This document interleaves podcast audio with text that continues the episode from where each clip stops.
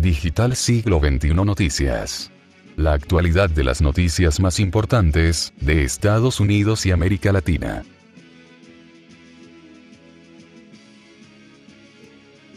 Hola, ¿qué tal amigos de nuestro canal? Bienvenidos como todos los días a la información.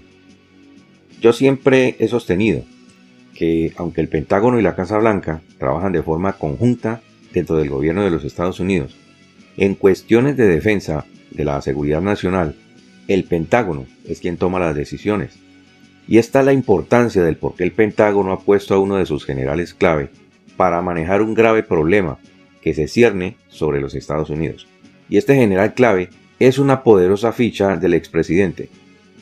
El gobierno norteamericano tiene un total de 17 agencias de inteligencia y todas le reportan a la NSA o Agencia de Seguridad Nacional que es la que se encarga de emitir los informes de la situación mundial tanto al presidente como al Pentágono. Pero es en el Pentágono donde se decide lo que hay que hacer en materia militar y ni siquiera es el secretario de Defensa quien da la última palabra.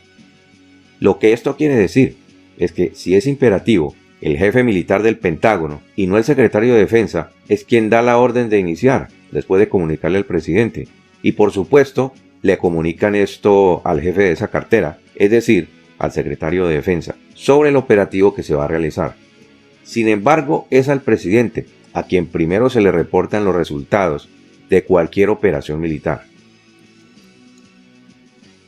El secretario de Estado de la nueva administración, Anthony Blinken, ha dicho que está de acuerdo con el expresidente en que la mayor amenaza para los Estados Unidos es el Partido Comunista Chino motivo por el cual el Pentágono acaba de tomar una decisión trascendental que indica que es el Pentágono quien tiene que tomar el control de la situación en el Océano Indo-Pacífico. Y un poco más adelante en este informe verán por qué está sucediendo todo esto. Por otro lado, una investigación del FBI llevó al capitán del barco a desligarse de cualquier movimiento que se haya creado en su apoyo. Esto suena paradójico, ¿no es así amigos? Pero para mí, desligarse de cualquier movimiento que se haya creado en su apoyo, esta es la mejor decisión que pudo haber tomado el expresidente, y en lo sucesivo de este informe sabrán los motivos para esta decisión. Y quiero aclararles a todos nuestros televidentes que no fue porque esté pensando en retirarse de la política, sino todo lo contrario. El capitán quiere conformar un fortín político con los mejores dirigentes republicanos capaces de resistir el embate del oponente, capaces también de resistir el dinero fácil, honestos y que trabajen por el bien de la nación y de los ciudadanos norteamericanos. Solo de esta manera se podrá derrotar al enemigo.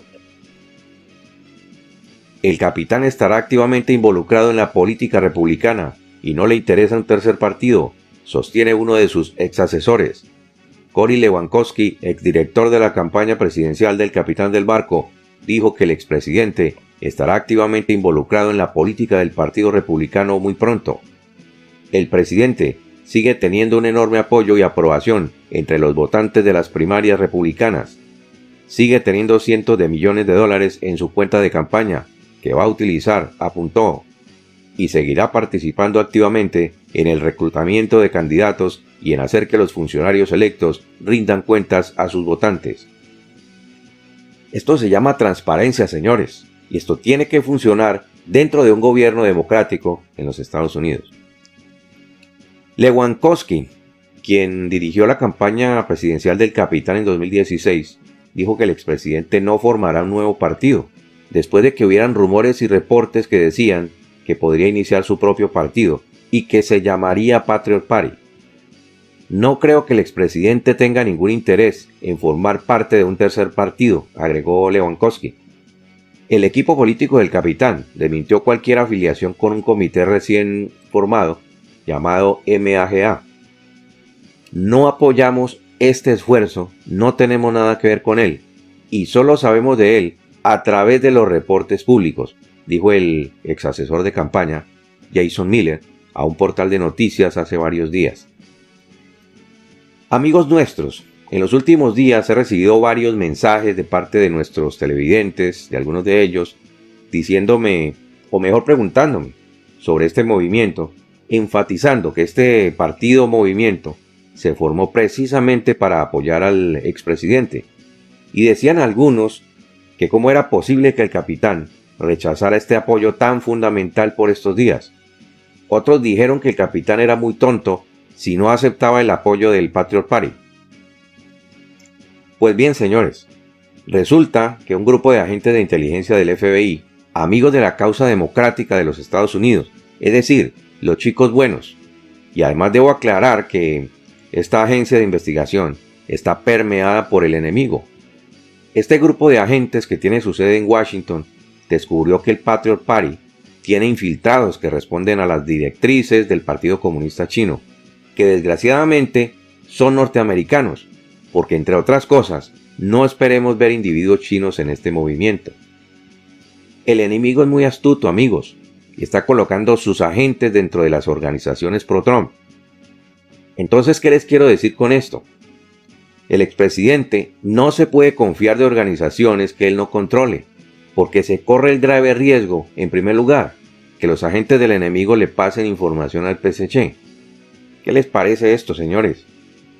Y en segundo lugar, estos agentes infiltrados podrían organizar disturbios para conseguir la represión de los cuerpos de control de los Estados Unidos sobre cada uno de estos movimientos, culpando al expresidente por ello. Luego entonces, yo les pregunto, ahora sí tiene sentido del por qué el capitán ha instaurado la oficina del expresidente. Los enemigos de la democracia tratan de destruir cualquier movimiento que les pueda quitar el control, y esto incluye al Patriot Party. Las sucias tácticas de la izquierda internacional consisten en comprar a los propios integrantes de los grupos que les hacen oposición para dividir desde adentro a las agrupaciones, y esto lo hemos visto en muchísimos países como Venezuela, Bolivia y Nicaragua. Esta ha sido la táctica para dividir a la oposición que todavía sobrevive en estos países. Sin embargo, Lewandowski dijo que el expresidente estaría involucrado apoyando candidaturas a las elecciones primarias que compitan contra los 10 congresistas republicanos que votaron a favor del impeachment que le quieren hacer y que le quieren iniciar al capitán a principios del mes de febrero. Varios senadores del Partido Republicano también expresaron su voluntad de condenar al capitán en este impeachment. Todos ellos tendrán retadores en las primicias en opinión de Lewandowski. No sé a qué nivel el presidente va a influir en cada una de esas elecciones, pero creo que estará involucrado en varias de ellas, confirmó Lewandowski. Entre los congresistas traidores está la representante Lee por eh, Wyoming, miembro del liderazgo del Partido Republicano en la Cámara de Representantes, quien enfrentará a un retador en las primarias para su escaño en 2022. El senador estatal de Wyoming, Anthony Bouchard, republicano, presentó una declaración de candidatura a principios de este mes. Wyoming fue el mejor estado del expresidente las dos veces que se presentó, es decir, en 2016 y 2020. Esto es porque los votantes de Wyoming son fuertes conservadores que quieren que nuestros líderes defiendan a Estados Unidos, defiendan nuestras libertades, luchen por nuestra forma de vida y pongan siempre a los trabajadores en primer lugar, como hizo el expresidente, dijo Bouchard en un comunicado el 20 de enero. Sin embargo, el ex asesor de la campaña republicana, Cory Lewandowski, señaló que hasta ahora no se evidencia si los esfuerzos de Bouchard tendrán éxito. Vamos a ver cuánta influencia quiere ejercer el expresidente en el futuro, continuó Lewandowski y lo confirmó a la cadena Fox News en una entrevista. No creo que nadie lo sepa todavía, continuó. Y en eso tiene toda la razón el ex asesor, porque el capitán todavía no ha revelado la estrategia a seguir, pero de lo que sí estamos seguros es que el capitán tomó el control del Pentágono. Las encuestas han demostrado que el capitán sigue siendo muy popular entre los republicanos, a pesar de los comentarios críticos de miembros de su propio partido, tras los disturbios en el edificio de las leyes en Washington, D.C., el 6 de enero. Y he aquí una de las cosas de las que estoy hablando. Además del golpe propinado por el Pentágono a la izquierda internacional, tema del que les voy a hablar unos párrafos más adelante, El hoy exsecretario de Estado Mike Pompeo continúa sintonizado con la estrategia del capitán y en su primera declaración pública, luego de dejar su cargo como secretario de Estado, que mantuvo durante la administración de Trump, destacó su labor realizada y sobre todo mencionó los esfuerzos de su departamento para colocar frenos al avallazamiento del Partido Comunista Chino, tanto dentro de los Estados Unidos como en el exterior. Mike Pompeo, exsecretario de Estado de los Estados Unidos, expresó su deseo de que la nueva administración continúe con la línea política de hacer frente al régimen chino cuando sea necesario. Pompeo durante una entrevista con Newsmax fue claro al manifestar su fuerte deseo de que el secretario de Estado entrante, Anthony Blinken, continúe con las políticas para hacer frente al PSC y su accionar perverso incluso en los ámbitos menos imaginados de la sociedad. Espero que esto se convierta en un verdadero compromiso en nombre de Estados Unidos, un compromiso bipartidista para desafiar la amenaza del Partido Comunista Chino, donde quiera que represente una amenaza para las libertades estadounidenses, dijo Pompeo. La administración del capitán en su conjunto, y muy particularmente el Departamento de Estado, liderado por Pompeo, mantuvieron políticas fuertemente activas contra el régimen chino. Sin ir más lejos, el último martes, Pompeo acusó en un comunicado de prensa al PSC de estar cometiendo un genocidio contra musulmanes y miembros de otras minorías étnicas y religiosas en Xinjiang desde marzo de 2017. Después de un examen cuidadoso de los hechos disponibles, he determinado que la República Popular China, bajo la dirección y el control del PSC, ha cometido un genocidio contra los uigures, predominantemente musulmanes, y otros grupos minoritarios étnicos y religiosos en Xinjiang, aseguró Pompeo en el comunicado. Y al igual que Mike Pompeo, otros colaboradores del capitán durante su mandato se están sumando a su equipo y la estrategia diseñada bajo la oficina del expresidente, creada recientemente por el capitán, parece hacerle frente a los enemigos de la democracia en la que quieren vivir los norteamericanos. Esto es muy importante saberlo amigos, porque nombres como Christopher Miller, quien fue el secretario de defensa de su administración, la del capitán, al igual que otros muchos de los asesores que trabajaron sincronizadamente con la Casa Blanca, ahora hacen parte de su equipo Miller, quien estuvo como jefe de la cartera de defensa desde la expulsión de Mark Esper, fue muy claro con la alta cúpula militar que tiene su sede en el Pentágono. Es preciso que el Pentágono trabaje para combatir a los intrusos como el Partido Comunista Chino, que ha conseguido avanzar dentro de las más altas esferas de la política estadounidense. Antes de entregar su cargo, Miller presentó un informe detallado a los máximos generales en el que sostuvo con evidencias cómo el Partido Comunista Chino se convirtió en una gigantesca amenaza para los Estados Unidos y sus aliados. Miller también dijo que era necesario ponerle freno al régimen de Beijing y a sus planes expansionistas en el Océano Indo-Pacífico, que a través de la intimidación y de operativos militares ha conseguido violar la soberanía nacional de los países que conforman esa región del mundo.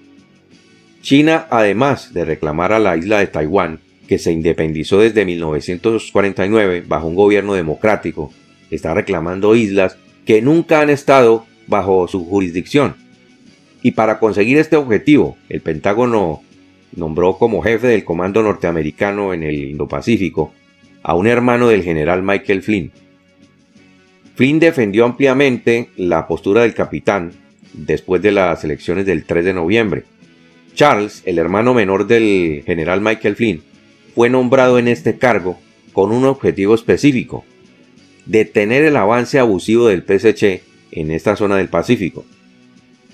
¿Y por qué precisamente Charles Flynn? Esto está muy claro, señores. Así avanza el expresidente desde el Pentágono, que se ha convertido en su zona de influencia. Es decir, que el nombramiento del general Charles Flynn en ese cargo es por la influencia del capitán. El Pentágono necesita tomar el control de esa zona, de acuerdo con el informe de Christopher Miller, informe que fue aprobado por el capitán del barco, porque países como India, Nueva Zelanda, Japón, Corea del Sur, Vietnam y Filipinas están bajo el asedio de las tropas chinas. El propio primer ministro japonés, Yoishide Suga, le pidió ayuda a la nueva administración de los Estados Unidos para enfrentar a China por sus reclamos sobre las islas Senkaku. El Congreso de Filipinas también denunció recientemente los planes expansionistas del PSC, de manera que Xi Jinping ha diseñado una estrategia ya no de defensa o preventiva, sino de avance y ataque, y por la fuerza se quiere apoderar de lo que no les pertenece. Este jueves apareció un video del capitán, jugando golf en su club privado Maralago, en donde precisamente tiene su cuartel general, como he preferido llamar al lugar que el expresidente ha escogido para montar la oficina del expresidente. En este video aparece el capitán saliendo de un campo de golf y la persona que graba el video le dice, Señor presidente, gracias por sus servicios. Y se escucha cuando el capitán le contesta, no hemos acabado todavía. Amigos nuestros, las palabras del expresidente encierran un enorme significado. Y yo vuelvo a decir que el capitán se propone conseguir algo muy grande y que muy pronto sabremos con exactitud de qué se trata. Amigos nuestros, muchas gracias por su compañía. Nos vemos en nuestro próximo informe.